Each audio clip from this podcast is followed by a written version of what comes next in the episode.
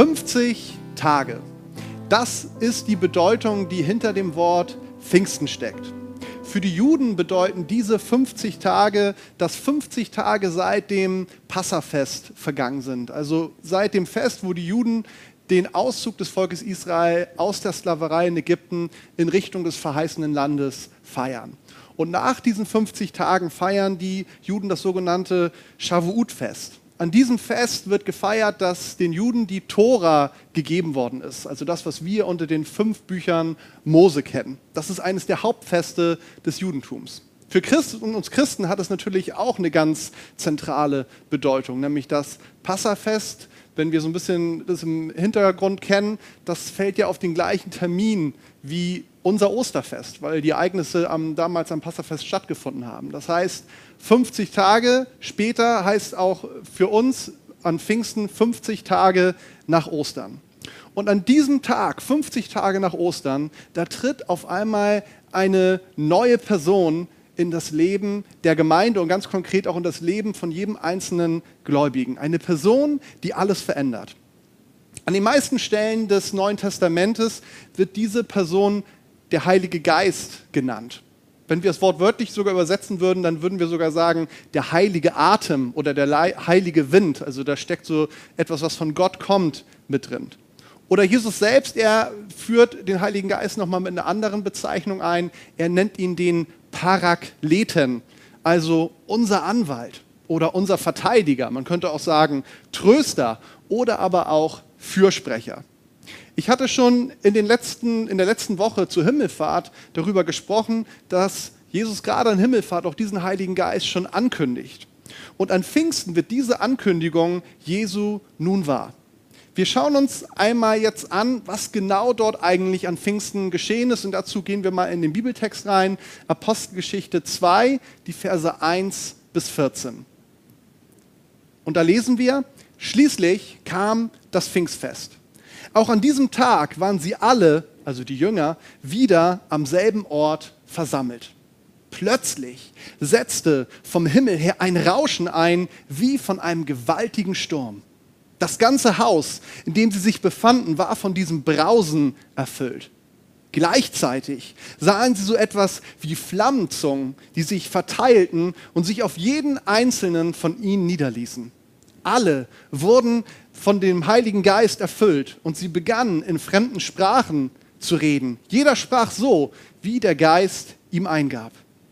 Wegen des Pfingstfestes hielten sich damals fromme Juden aus aller Welt in Jerusalem auf. Als nun jenes mächtige Brausen vom Himmel einsetzte, strömten sie in Scharen zusammen. Sie waren zutiefst verwirrt, denn jeder hörte die Apostel und die, die bei ihnen waren, in seiner eigenen Sprache reden. Fassungslos riefen sie, sind das nicht alles Galiläer, die hier reden? Damit meinen sie einfach ungelehrte Leute. Wie kommt es dann, dass jeder von uns sie in seiner Muttersprache reden hört? Wir sind Pater, Meder und Elamiter. Wir kommen aus Mesopotamien und aus Judäa, aus Kappadokien, aus Pontus und aus der Provinz Asien, aus Phrygien und Pamphylien, aus Ägypten und aus der Gegend von Cyrene in Libyen. Sogar aus Rom sind Besucher hier. Sowohl solche, die von Geburt Juden sind, als auch Nichtjuden, die den jüdischen Glauben angenommen haben. Auch Kreter und Araber befinden sich unter uns. Und wir alle hören sie in unserer eigenen Sprache von den wunderbaren Dingen reden, die Gott getan hat. Alle waren außer sich vor Staunen. Was hat das zu bedeuten? fragte einer den anderen aber keiner hatte eine Erklärung dafür. Es gab allerdings auch einige, die sich darüber lustig machten. Die haben zu viel süßen Wein getrunken, spotteten sie. Jetzt trat Petrus zusammen mit den elf anderen Aposteln vor die Menge. Mit lauter Stimme erklärte er. Und jetzt an dieser Stelle mache ich einen Cut und wir hören oder lesen in der Apostelgeschichte an dieser Stelle eine Predigt von Petrus, die jetzt kommt. Das sind ziemlich viele Verse, lest sie euch gerne nochmal zu Hause durch, macht ja vielleicht Sinn, das mal an Pfingsten sich nochmal direkt vor Augen zu führen. Aber man kann zusammenfassend sagen, Petrus hält die Predigt seines Lebens. Und zwar einmal vom Inhalt, er erzählt einfach nochmal ganz genau, wer ist Jesus, was hat er für uns getan und was hat das für eine Bedeutung für unser Leben. Und als nächstes, das ist jetzt Apostelgeschichte 2 ab Vers 37, da sehen wir die Reaktion der Menschen. Lass uns das nochmal kurz anschauen. Die Zuhörer waren von dem, was Petrus sagte, bis ins Innerste getroffen. Was sollen wir jetzt tun, liebe Brüder? fragten sie ihn und die anderen Apostel. Kehrt um, erwiderte Petrus, und jeder von euch lasse sich auf den Namen von Jesus Christus taufen. Dann wird Gott euch eure Sünden vergeben und ihr werdet seine Gabe, den Heiligen Geist, bekommen. Denn diese Zusage gilt euch und euren Nachkommen und darüber hinaus allen Menschen, auch in den entferntesten Ländern. Allen, die der Herr unser Gott zu seiner Gemeinde rufen wird. Mit diesen und noch vielen anderen Worten bezeugte Petrus ihnen das Evangelium. Eindringlich ermahnte er sie. Diese Generation ist auf dem Weg ins Verderben. Lasst euch retten vor dem Gericht, das über sie hereinbrechen wird. Viele nahmen die Botschaft an, die Petrus ihnen verkündete, und ließen sich taufen. Durch Gottes Wirken wuchs die Gemeinde an diesem Tag um etwa 3000 Personen. Das ist ein starker Text, oder? Und wir haben jetzt eben genau das gehört, was vor ungefähr 2000 Jahren am ersten Pfingstfest passiert ist und was es für Auswirkungen gehabt hat. Man könnte das überschreiben, vielleicht, wenn es in der Zeitung gestanden hätte, mit dem Titel Der Heilige Geist kommt. Die Jünger, lesen wir hier, die hatten sich ganz genau an die Anweisung Jesu gehalten, die er nochmal ganz klar auch an Himmelfahrt gegeben hatten hatte. Er hat zu ihnen gesagt, bleibt in Jerusalem und wartet, bis der Heilige Geist in wenigen Tagen kommen wird. Und dann seid ihr bereit, den Auftrag zu erfüllen, den ich euch gegeben habe. Was sie genau da erwarteten, wird ihnen sicherlich nicht klar gewesen sein. Aber nach zehn Tagen des Wartens erfüllt sich das Versprechen Jesu. Und der Heilige Geist kommt. Und wie er kommt, wir haben es gerade gelesen. Eben noch saßen sie wie gewohnt zusammen und auf einmal rauscht und braust es im Haus und um das ganze Haus herum, sodass, lesen wir hier, die Menschen in Scharen zusammenlaufen. Und jetzt wird es richtig abgefahren. Ich lese doch mal Vers 3. Gleichzeitig sahen sie so etwas wie Flammenzungen, die sich verteilten und sich auf jeden einzelnen von ihnen niederließen. Und als wäre das noch nicht genug, inspiriert der Heilige Geist sie auf einmal in ganz unterschiedlichen fremden Sprachen zu sprechen. Das war nicht irgendwie ein Kauderwelsch, sondern wir erfahren an dieser Stelle auch, dass aufgrund des hohen Feiertages, ich hatte ja den Hintergrund bei den Juden beschrieben, aufgrund dieses hohen Feiertages war die Stadt voll mit Menschen aus ganz unterschiedlichen Nationen, mit unterschiedlichen Sprachen. Und die Apostel kommen raus aus dem Haus und sie fangen an, in, diesen fremden, in dieser fremden Sprache zu reden, die Gott ihnen gegeben hat. Und auf einmal stellen diese Leute fest, wir verstehen ja, was sie zu sagen haben. Die einen, die fangen bei diesen ganzen Dingen an zu spotten und es klingt so, dass es aber eher weniger gewesen sind, weil die meisten ganz klar gemerkt haben, hier ist was ganz Unglaubliches im Gang. Sie spotten und sagen, es ist früher Morgen, wie kann das sein, dass die schon betrunken sind? Aber viele sind zutiefst bewegt von dem, was sie hören. Allen voran ist es Petrus, der total ausgewechselt ist. Denken wir daran, es ist derselbe Petrus, der 50 Tage zuvor an Ostern sogar abgestritten hatte, Jesus überhaupt zu kennen, aus Angst davor, dass ihm das gleiche Schicksal wie Jesus erleiden könnte. Dieser Petrus, 50 Tage vorher, noch voller Angst, er tritt raus auf die Straße und predigt. Und wie er predigt, mit einem überwältigenden, überwältigenden Erfolg. Am Ende dieses Tages ist der kleinen Gruppe von Jesus-Nachfolgern auf einmal eine Gruppe geworden, die ungefähr 3000 Personen umfasst. Und wir lesen in den nachfolgenden Kapiteln der Apostelgeschichte, das war erst der Anfang.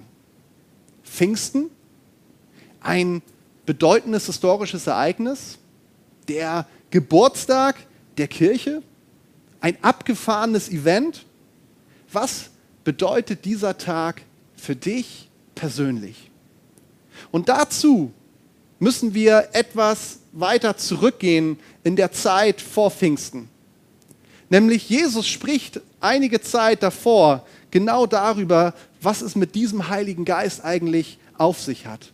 Was er für eine Person ist, was er für eine Aufgabe hat. Und das wollen wir uns noch mal kurz gemeinsam anschauen. Wir finden das im Johannes Kapitel 16 in den Versen 7 bis 15. Da sagt Jesus folgende Worte zu seinen Jüngern. Doch glaubt mir, es ist gut für euch, dass ich weggehe. Denn wenn ich nicht von euch wegginge, käme der Helfer nicht zu euch. Wenn ich aber gehe, wird er kommen. Und wenn er kommt, wird er der Welt zeigen, dass sie im Unrecht ist. Er wird den Menschen die Augen öffnen für die Sünde, für die Gerechtigkeit und für das Gericht. Er wird ihnen zeigen, worin ihre Sünde besteht. Darin, dass sie nicht an mich glauben. Er wird ihnen zeigen, worin sich Gottes Gerechtigkeit erweist. Darin, dass ich zum Vater gehe, wenn ich euch verlasse und ihr mich nicht mehr seht. Und was das Gericht betrifft, wird er ihnen zeigen, dass der Herrscher dieser Welt verurteilt ist. Ich hätte euch noch viel zu sagen, aber ihr werdet jetzt überfordert. Doch wenn der Helfer kommt, der Geist der Wahrheit, wird er euch zum vollen Verständnis der Wahrheit führen. Denn was er sagen wird, wird er nicht aus sich selbst heraus sagen, er wird das sagen, was er hört. Und er wird euch die zukünftigen Dinge verkündigen. Er wird meine Herrlichkeit offenbaren, denn was er euch verkündigen wird, empfängt er von mir. Alles, was der Vater hat, gehört auch mir. Aus diesem Grund sage ich, was er euch verkündigen wird, empfängt er von mir. So viel, was Jesus über den Heiligen Geist an dieser Stelle sagt. Am Pfingsten, das, was ich eben beschrieben habe, diese Ereignis in der Apostelgeschichte, da sehen wir eine unglaublich, ich nenne es mal, sensationelle Seite des Heiligen Geistes. Er stellt eine ganze Stadt, die Stadt Jerusalem, auf den Kopf. Und in der Apostelgeschichte sehen wir, wie es weitergeht. Am Ende stellt er eigentlich die damals bekannte Welt auf den Kopf. Und bis heute hat der Heilige Geist diese Kraft, die Welt auf den Kopf zu stellen. Er bewegt die Herzen der Menschen. Er verändert diese Herzen. Er macht das Unmögliche möglich. Und ich weiß nicht, wie es euch geht, aber mir geht es so, ich wünsche mir viel mehr davon. Doch das sind nur seine Auswirkungen. Für unser persönliches Leben ist das oder der, wer er ist und das, was er tut, mindestens genauso sensationell, auch wenn es in der Außenwirkung auf den ersten Blick vielleicht gar nicht so gewaltig aussieht. Jesus kündigt seinen Jüngern an dieser Stelle an, die ich eben gelesen habe im Johannesevangelium, dass er sie bald verlassen wird, sagt er davor. Und genau so kommt es ja dann auch. Und verständlicherweise, und auch das spricht er an, sind sie traurig darüber, über diese Ankündigung, dass Jesus sagt, ich werde bald nicht mehr bei euch sein. Sie können sich ein Leben ohne ihn nicht vorstellen. Und nun kommt das Erstaunliche. Jesus erklärt ihnen, dass es sogar gut ist, wenn er geht. Zwei Kapitel vorher, in Johannes 14, sagt er dazu, dass er sie nicht allein, und er sagt wortwörtlich, nicht allein und verwaist zurücklassen wird. Er sagt, ihr bleibt nicht vaterlos, ihr werdet nicht allein sein. Und dass er das sagt, das ist nicht irgendwie so ein halbherziger Versuch, ähm, sie zu trösten, sondern das, was er sagt, das meint er hundertprozentig ernst. Und man kann sich natürlich die Frage stellen, wenn man sieht, wie Jesus ist und wie er auftritt in den Evangelien, wie er mit Menschen umgeht, wie er Heilung bringt und Wiederherstellung, wie es einfach gut ist, in seiner Gegenwart zu sein, da kann man sich natürlich die Frage stellen, was kann es denn eigentlich noch Besseres geben als Jesus? Wie kann das gut sein, dass dieser Jesus geht? Und wenn wir jetzt die nachfolgende Beschreibung lesen, wie Jesus den Heiligen Geist beschreibt und auch das, was er tut, dann stellen wir fest, er tut eigentlich genau das Gleiche, was Jesus mit seinen Jüngern getan hat, als er auf dieser Erde war und auch mit den Menschen, mit denen er zusammengetroffen ist. Es gibt nur zwei ganz entscheidende Unterschiede. Und zwar den Unterschied, dass Jesus nicht gleichzeitig bei allen Menschen sein konnte und dass Jesus auch nur ein begrenztes Zeitfenster auf dieser Erde hatte, in dem er aktiv war. Jesus war in, sein, in seinem Menschsein in vielen Dingen eigentlich genau den gleichen Begrenzungen unterworfen wie wir. Das ist aber beim Heiligen Geist fundamental unterschiedlich. Er, der Heilige Geist, der ist allgegenwärtig und er hat viel Zeit, nämlich unser ganzes Leben, um an uns zu wirken. Wie führt Jesus jetzt diesen Heiligen Geist ein? Und hier kommt nochmal dieser Begriff, den ich am Anfang genannt habe, ins Spiel. Paraklet. Man kann diesen, ist ja ein griechischer Begriff ursprünglich, in verschiedene Richtungen übersetzen. Da gibt es zum Beispiel die Übersetzung Tröster oder Anwalt oder, wenn wir es ein bisschen kräftiger mögen, Kampfgenosse. Oder die Übersetzung, die ich eben gebraucht habe, sie sagt einfach Helfer. Ein Begriff, der mir auch sehr gut gefällt, der auch eine korrekte Übersetzung ist, das ist dieser Begriff Fürsprecher. Mit dem Geschenk des Heiligen Geistes ist uns eine unglaublich kostbare Zusage gegeben. Nämlich diese Zusage, Gott ist immer für mich. Gott ist immer für mich. Und das möchte ich dir auch heute zusprechen am Pfingsten. Gott ist immer für dich. Und das ist er nicht nur von seiner Haltung her, sondern das ist er auch ganz praktisch. Er kämpft für dich. Er setzt sich für dich ein. Und wenn du mal einen Fehler machst oder auch immer wieder einen Fehler machst, dann haut er nicht, dich nicht in die Pfanne, sondern er ist dein Fürsprecher. Wenn sich auch alles und alle gegen dich zu verschworen zu haben scheinen, dann kannst du dich immer darauf verlassen, er ist für mich. Und ich kann an dieser Stelle nur für mich selbst sprechen. Genau so habe ich es immer wieder erlebt. Ich kann mich an viele Situationen in meinem Leben erinnern, in denen ich zerknirscht ins Gebet gegangen bin, weil mir klar war, dass eine Haltung, die ich hatte oder etwas, was ich getan habe, nicht in Ordnung gewesen ist. Und ich kann mich gut daran erinnern, an diese Gedanken, die am Anfang von diesen Gebetszeiten waren, dass ich zu Recht erwartet habe, jetzt wird von Gott irgendwie ein Tadel kommen oder er wird mich zurechtweisen. Und wenn ich dann in sein Wort geschaut habe, dann kamen eigentlich immer genau die gegenteiligen Stellen. Das, was ich dann erlebt habe, ist, dass Gott für mich ist und dass er mir diese Zusprache auch gibt. Ich bin für dich, ich verurteile dich nicht.